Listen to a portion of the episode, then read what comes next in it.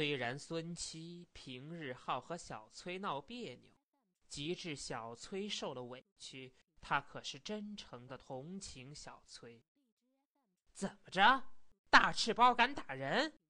孙七因为给人家剃过二十多年的头，眼睛稍微有点近视，眯着点眼问：“他妈的，他们还没勾上日本鬼子呢，就这个样儿！赶明儿他们给小鬼子扎上屁股，还有咱们活的份儿吗？”小崔的声音故意放高，为是叫三号的人们听见。他们也得赶。孙七的声音也不低，咱们走着瞧，光脚的还怕穿鞋的吗？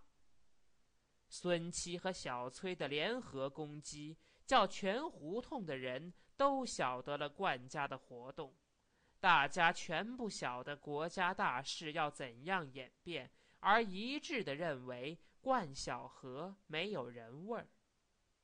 这点舆论，不久。便传到白巡长的耳中去，他把小崔调到个空僻的地方，嘱咐了一番：“你少说点话，这年月谁也不准知道谁站在哪儿呢，最好是别得罪人，听见没有？”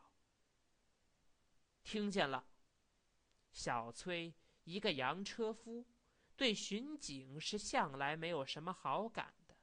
白巡长可是个例外，多少次他因酒后发酒疯，或因穷而发邪脾气，人家白巡长总是嘴里厉害而心中憨厚，不肯把他带了走。因此，即使白巡长的话不能完全叫他心平气和，他也勉强的遵从。白巡长，难道日本兵？就这么永远占了北平吗？那我不知道，我就知道，坏鬼们都快要抬头。白巡长叹了口气：“怎么？怎么？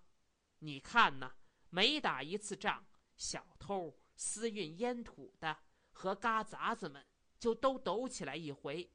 我知道的清楚，因为我是干警察的。”我们明明知道，可是不能管他们。你看，连我们自己还不知道明天是什么样啊！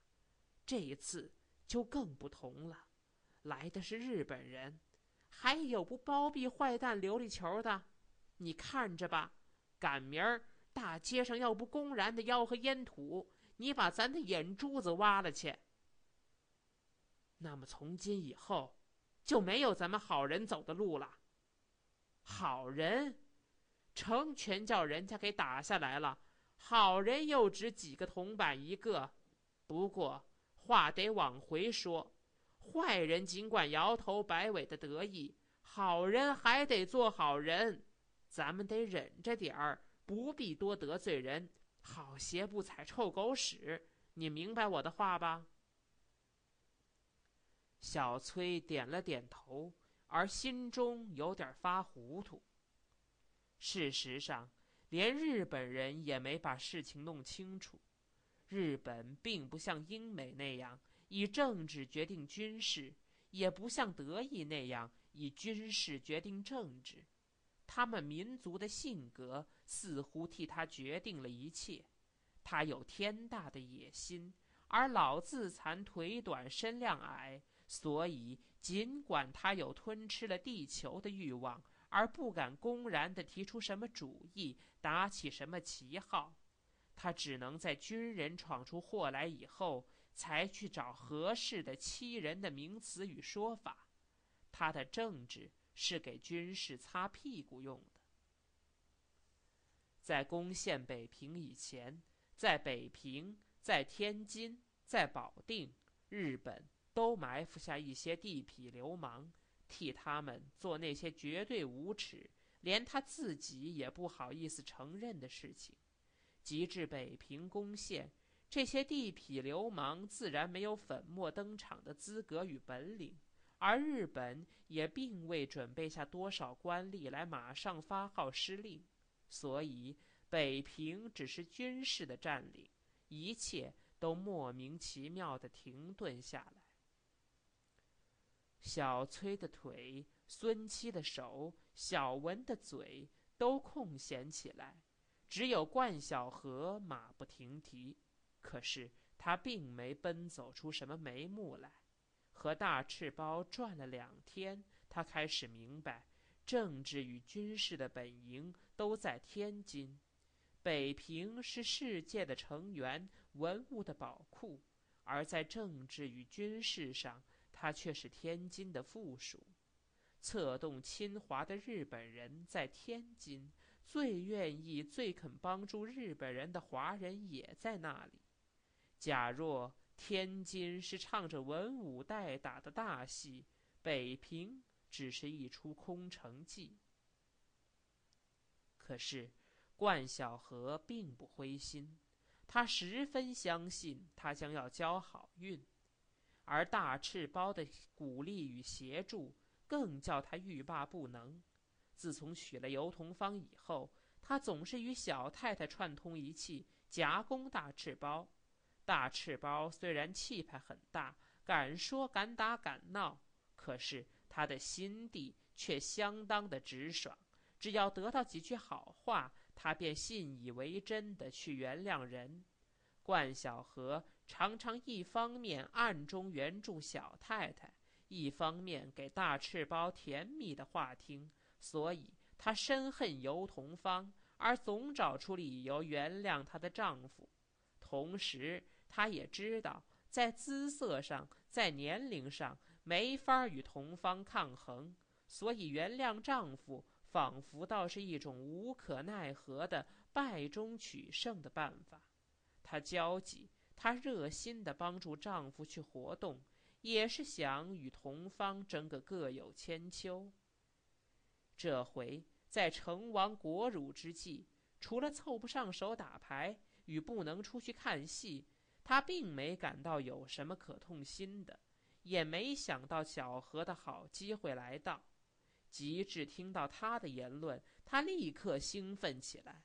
她看到了官职、金钱、酒饭。与华美的衣服，她应当拼命去帮助丈夫，好叫这些好东西快快到她的手中。她的热诚与努力颇使小何感动，所以这两天他对太太特别的和蔼客气，甚至于善意的批评她的头发还少烫着几个卷儿，这使他得到不少的温暖，而暂时的与同方停了战。第三天，他决定和小何分头出去。由前两天的经验，他晓得留在北平的朋友们并没有什么很大的势力，所以他一方面叫小何去找他们，多有些联络，反正是有益无损的；在另一方面，他自己去另辟门路，专去拜访妇女们。那些在天津的阔人们的老太太、太太、姨太太，或是小姐，因为爱听戏或某种原因而留在北平的，他觉得这条路子比小何的有更多的把握，因为他既自信自己的本领，又知道运动官职地位是需走内线的。把小何打发走，他嘱咐同方看家。而叫两个女儿也出去。你们也别老坐在家里吃白饭，出去给你爸爸活动活动。自从政府迁到南京，你爸爸就叫人家给刷下来了。虽说咱们没有挨过饿，可是坐吃山空，日子还长着呢。将来怎么办？趁着他还能蹦蹦跳跳的，趁着这个改朝换代的时机，咱们得众星捧月。把他抬出去，听明白没有？高第儿和招弟儿并不像妈妈那么热心，虽然他们的家庭教育叫他们喜欢热闹、奢侈与玩乐，可是他们究竟是年轻一代的人，他们多少也知道些亡国的可耻。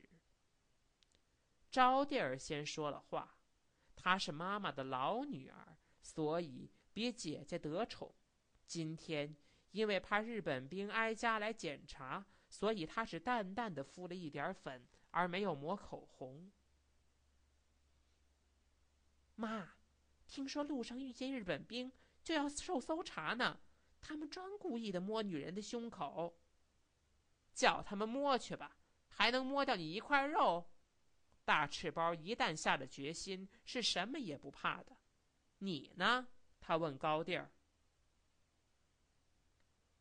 高第儿比妹妹高着一头，后影很好看，而面貌不甚美，嘴唇太厚，鼻子太短，只有两只眼睛，还有时候显着挺精神。他的身量与脾气都像妈妈，所以不得妈妈的喜欢。两个硬的碰到一块儿，谁也不肯退让，就没法不碰出来火光。在全家中，他可以算作最明白的人。有时候，他敢说几句他们最不爱听的话，因此大家都不敢招惹他，也就都有点讨厌他。我要是你呀，妈，我就不能让女儿在这种时候。出去给爸爸找官做，丢人。高第儿把短鼻子纵成一条小硬棒子似的说：“好，你们都甭去。赶明儿你们爸爸挣来钱，你们可别伸手跟他要啊！”大赤包一手抓起刺绣的手提包，一手抓起小檀香骨的折扇，像战士冲锋似的走出去。妈。招娣儿把娘叫住：“别生气，我去，告诉我上哪儿。”大赤包匆忙的由手提包里拿出一张小纸和几块钱的钞票来，指着纸条，他说：“到这几家去，别直入公堂的跟人家求事儿，明白吧？要顺口答音的探听有什么路子可走。你打听明白了。”明天我好再亲自去。我要是一个人跑得过来，绝不劳动你们小姐们。真，我跑酸了腿，绝不为我自己一个人。交代完，大赤包口中还叽叽咕咕的叨唠着走出去。招弟儿手里拿着那张小纸和几张钞票，向高第儿吐了吐舌头。得。先骗过几块钱来再说，姐姐，咱们俩出去玩会儿好不好？等妈妈回来，咱们就说把这几家都拜访过了，可是都没有人在家，不就完了？